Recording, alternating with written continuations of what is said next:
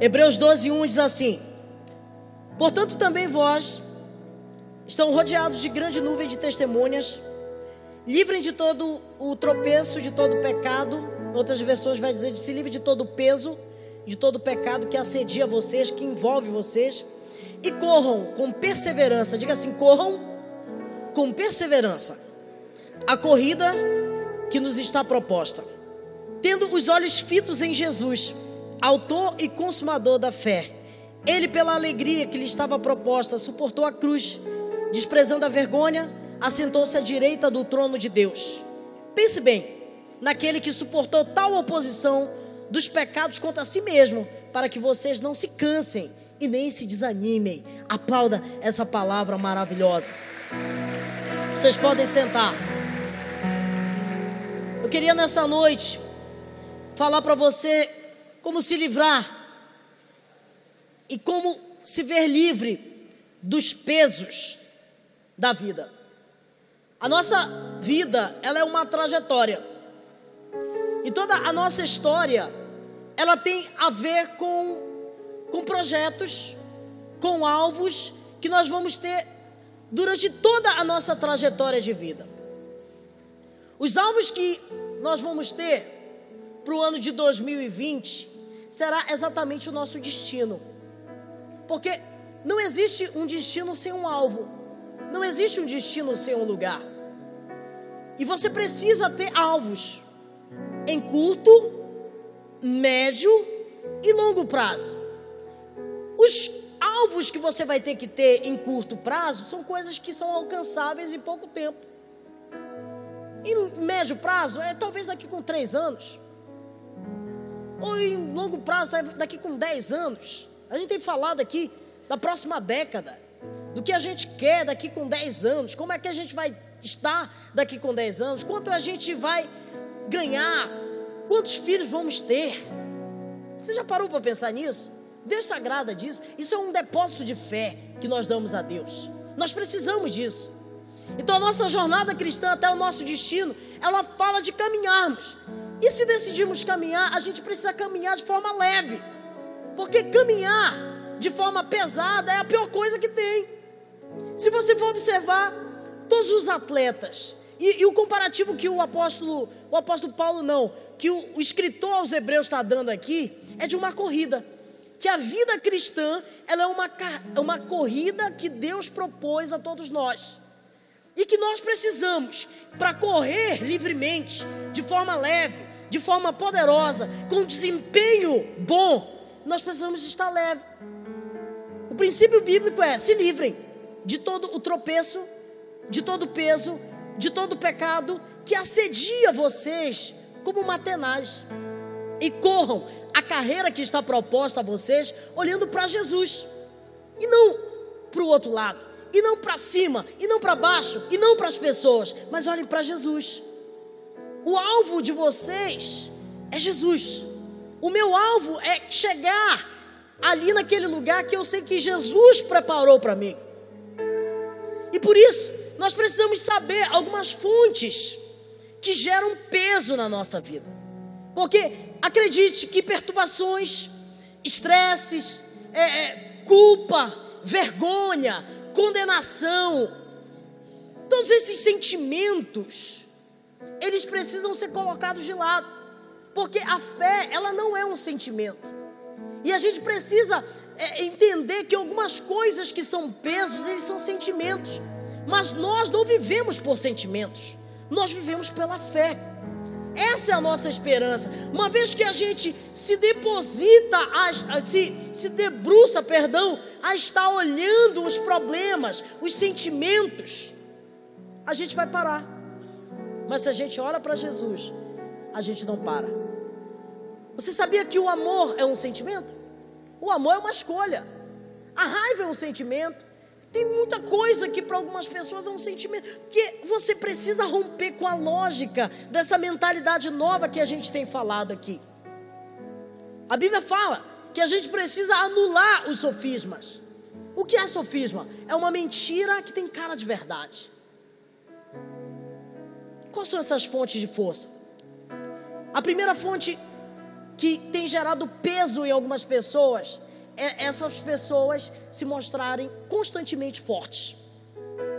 Pessoas que não demonstram fraqueza ou que não estão ligando para o seu real momento, eles estão vivendo um momento de peso. Por quê? Eles não pedem ajuda, eles não admitem que estão precisando conversar, estão querendo desabafar.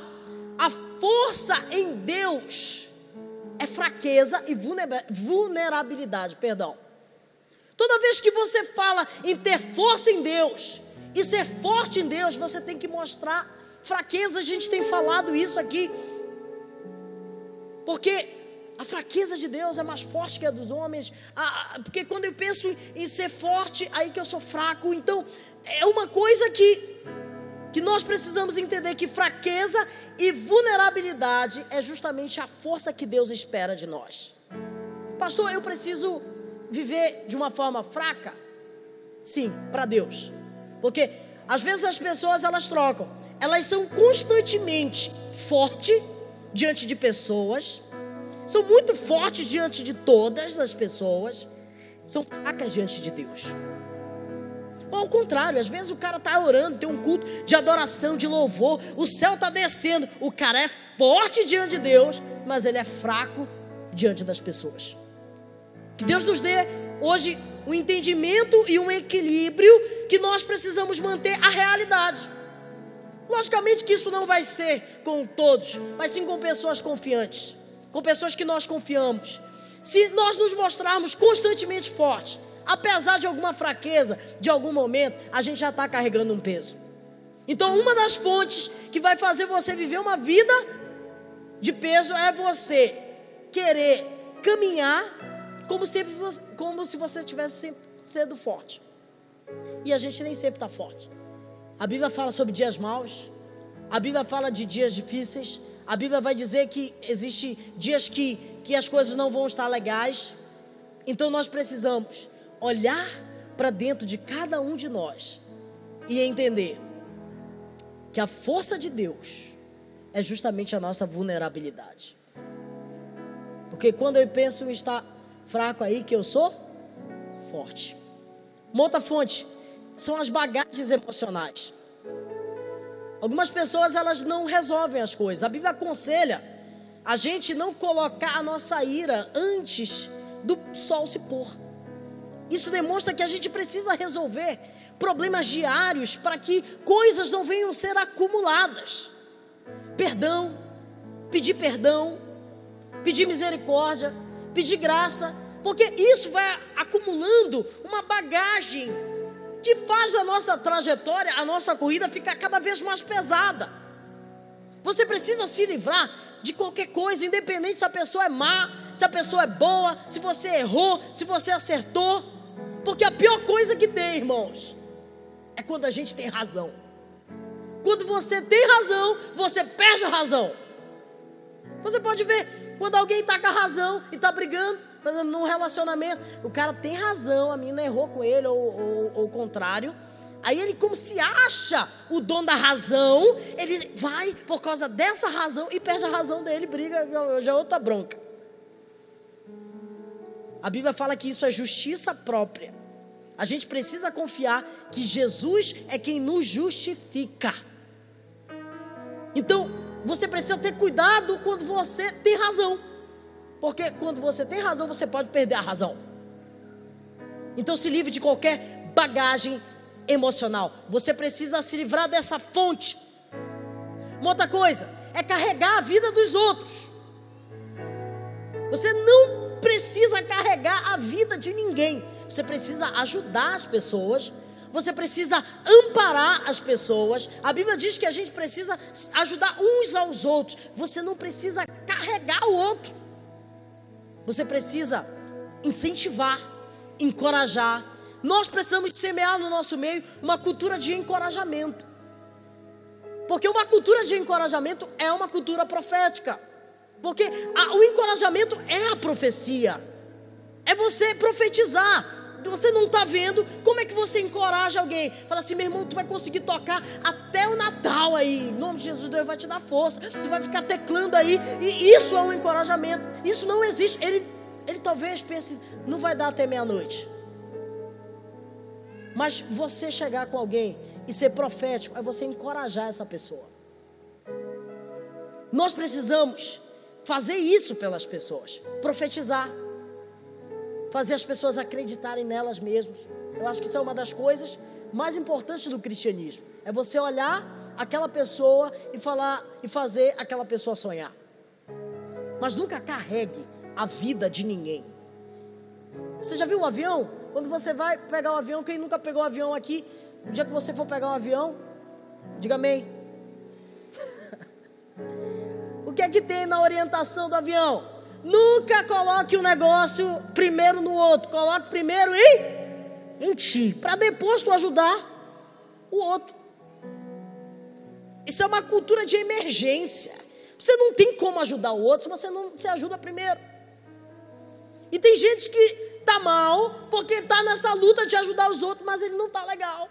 E ainda fica pior, porque ele fica constantemente querendo que o outro vá além e tudo mais. E também é uma fonte de peso. E, e por último, você não vai agradar todo mundo.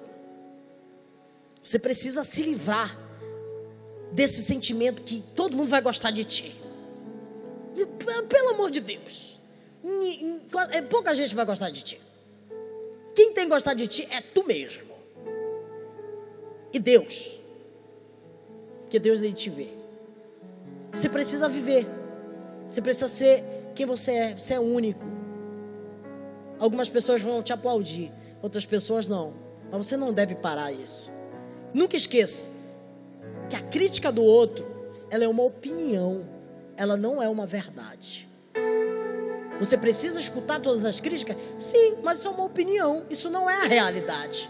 Quantas pessoas pararam, viveram uma vida pesada porque escutaram uma palavra negativa? Se excluíram, pararam, se desencorajaram por causa dessa fonte. Bem, essas são as fontes. Mas quais são esses pesos que essas fontes geram? Primeiro, lugares tóxicos. Sabe que tem lugares que te contaminam?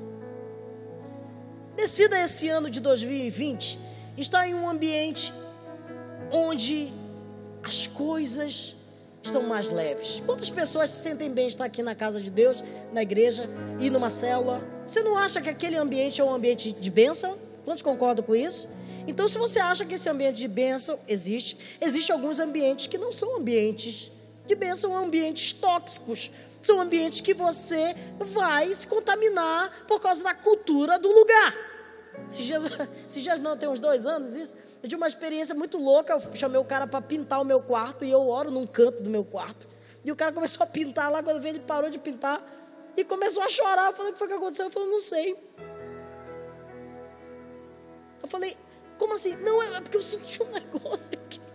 Eu falei, cara, porque eu oro aí, deixa eu te contar. Eu evangelizei o cara lá. O cara estava lá no meu quarto, e no, o meu quarto é o lugar que eu mais oro na minha casa. Você precisa transformar o seu quarto em um lugar de adoração, um lugar de louvor, um lugar de graça de Deus. Você precisa ter esse ambiente que é o seu quarto, que é um lugar bíblico que Jesus mandou você se recolher, como um lugar de renovação de força. Tome cuidado com lugares que você vai, que os lugares eles têm a ver com pessoas. O ambiente de qualquer lugar é a crença de todas as pessoas e a busca de todas as pessoas. Qualquer lugar que você for, você precisa se adaptar por causa daquilo que aquelas pessoas ali estão. Deixa eu te dar um exemplo na prática. O dia que o, o meu sobrinho nasceu foi um dia muito especial para mim, nunca vou esquecer na maternidade falando assim: olha, o João nasceu e tal. E eu vou lá, pego meu carro e, e chego até lá, minha irmã com ele no colo, nunca esqueço essa cena.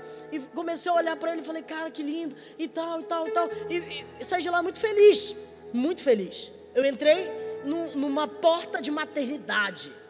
E a alegria imperava por causa que a vida tinha chegado. Isso era um ambiente. Mas eu saí de lá, e alguém me ligou aqui da igreja Olha, o fulano de tal morreu. Falei, cara, não acredito, aquele lá da igreja. Sim e tal. Aí todo mundo de uma célula estava lá. E eu chego, aí eu falei, eu estou tão feliz, agora eu vou para um lugar de luto. Quando eu abro a porta do velório, existe um ambiente completamente diferente. E eu fui levado a ser igual aquele lugar, porque eu entrei em uma porta. Vocês estão entendendo? Porque cada porta de ambiente, ela tem uma cultura, e quando você se envolve nessa cultura, você recebe aquilo que tem lá dentro. Mas quando você se envolve, você começa a quebrar ou ter valores. Por isso que um lugar desse é extremamente positivo. Você precisa ter cuidado com lugares tóxicos. Você precisa também ter cuidado com pessoas tóxicas. Você precisa escolher as pessoas que você vai se relacionar. Quero te dizer que você é muito daquilo com quem você convive. Com quem você convive fala muito daquilo que você quer, daquilo que você acredita e de quem você é. Com quem você se relaciona. A gente tem falado aqui, a gente não é radical nesse, nesse lance, né? Porque tem pessoas que usam aquele versículo, olha, não senta na roda dos escarnecedores, então, não, sei lá, vive só com o pessoal da igreja. Não está falando sobre isso. A Bíblia fala que a gente tem que ser sal e luz. Isso fala de relacionamento. A gente precisa se relacionar com todas as pessoas. Mas pactuar é diferente de se relacionar. Compartilhar intimidade compartilhar coisas, você precisa ter cuidado. Você precisa ser seletivo com que você compartilha seus sonhos, com que você compartilha seus projetos. Quantas pessoas pararam um sonho, um projeto, compartilhou alguma coisa com alguém tóxico, falando assim: o negócio não vai dar certo. E você, é verdade, não vai dar certo. Besta. Diga assim: eu não vou ser mais besta. Eu não vou mais compartilhar pérola com os porcos. Por que Jesus falou isso? Não dê pérola aos porcos, porque existe pessoas tóxicas, pessoas que não querem o nosso bem, pessoas que até parece que querem o nosso bem, mas não querem, não estão afim. Nós precisamos sair de perto dessas pessoas que não encorajam a gente. Você precisa estar perto de pessoas de fé. Outra coisa que a gente tem que se livrar nesse ano de 2020 para ver uma vida mais leve é um estilo de vida desgraçado. Você sabia que existe um estilo de vida que está longe da graça? Essa palavra desgraçado é sem graça. Que também não deixa de ser uma palavra que tem a ver. Você é sem graça. Você não tem graça. Você é desgraçado. Você tem falta de graça. Não estou entendendo aqui. Existem pessoas que estão vivendo um estilo de vida sem graça ou um estilo de vida desgraçado. Que tem a ver com o espiritual. Quantas pessoas estão com depressão, gente? Eu sinto muito forte isso, que algumas pessoas estão muito satisfeitas. Vão no espelho, olha o seu corpo, é, e você fica, nossa, eu tô gordo, eu não tô legal. É, você precisa entender sobre esse equilíbrio que existe da mente, da alma e do espírito. Porque tem pessoas, gente, ah, eu sou crente, eu sou só crente. Aí vai, vai, vai para a igreja hora a hora, mas não trabalha. Você vai encontrar muita gente, infelizmente eu falo com muita tristeza, cheia de Deus, mas sem projeto, sem realização, pessoas que não têm condições é, financeiras pessoas que não lutaram, porque Deus, ele instituiu alguns padrões humanos também. Por exemplo, a lei da gravidade. O que, é que a lei da gravidade diz? Se eu largar isso aqui, o que, é que vai acontecer? Nós precisamos respeitar essa lei, e isso não tem nada a ver com, com oração, com jejum, com espiritual. Nós precisamos só olhar que Deus tem alguns padrões. Por exemplo, ele diz tudo que o homem planta, isso também ele vai colher. Se tu não plantou, tu não vai colher. Então nós precisamos olhar que algumas coisas elas não vão cair do céu. Diga assim, só que caiu do céu. Um dia desses falaram assim: Olha, tu chegou, caiu do céu. Eu falei, repreendido, que quem caiu do céu foi Satanás. As bênçãos vêm do céu, mas elas não caem do céu. Porque Deus abençoa o trabalho das nossas mãos. Eu plantei, Apolo regou, mas quem deu o crescimento foi Deus. A bênção vem de Deus, mas nós temos que provocar. Deus trabalha com uma coisa chamada reciprocidade. Batei e abri-se-vos-á. Pedi, receberei. Todo aquele que pede, recebe. Todo aquele que busca, encontra. Todo aquele que bate, a porta se abre. Então entenda que é aqui na terra tem que ser feito algumas coisas. É muito triste ver. Esses dias me perguntaram aqui, eu vou, eu, eu, eu vou insistir nisso, porque eu, eu sinto que, que essa questão financeira, algumas pessoas elas, elas espiritualizam muito. Alguém falou assim, pastor, tem um cara que é ateu, não crê em Deus. Esse cara tem muita prosperidade. Eu falei, prosperidade não, ele tem dinheiro. Prosperidade é a gente viver feliz com aquilo que a gente tem no nosso padrão. Isso é prosperidade. Eu posso ganhar um salário mínimo, mas no meu padrão ser próspero. Porque talvez um salário mínimo para algumas pessoas aqui não seja nada, mas para algumas pessoas seja. O moleque está rico agora, de 12 anos, pegou agora mil reais, ele tem muito dinheiro. E você vai ver muita gente, por exemplo, gestores, você vai ver muito empresário que não crê em Deus e ganha muito dinheiro. Por quê? Porque ele pratica leis humanas. Ele trabalha, ele administra, ele não gasta mais do que, que ele recebe. Então existem algumas coisas. Não, olha, eu vou estourar esse cartão pela graça de Deus, ele vai trazer uma provisão mês que vem para mim. Faça isso. Deus ele não é irresponsável. Deus é justo. Amém? Então, a conta é simples. Se eu ganho mil, eu não posso gastar dois mil. Você precisa fazer um planejamento financeiro. Ah, quero casar. Quanto essa menina que tu conhece, ela, ela gasta por mês? Tu já sabe quanto é que ela vale por mês? Às vezes, ah, quero casar. Eu gasto tanto, tu gasta tanto, a gente gasta tanto. Será que dá a conta? Isso é planejamento. Ah, Deus proverá. Sim, Deus proverá, mas precisa ser planejado. Um homem sensato, ele planeja a construção de uma torre. E ele fala: Olha, não vai fazer isso na areia, faça isso numa rocha. Para que você, fazendo isso, não venha alguém depois e diga para você: Olha, não foi possível você construir. Você vai ser envergonhado por isso? Não. Que Deus nos dê sabedoria. Deus vai nos abençoar muito. Eu creio muito nisso. Quando, quando Deus fala assim para nós compreendermos o, o tempo, o momento que a gente está vivendo, a gente precisa observar. Para finalizar, vai ter um tempo que você vai ganhar muito dinheiro. Eu profetizo isso na sua vida.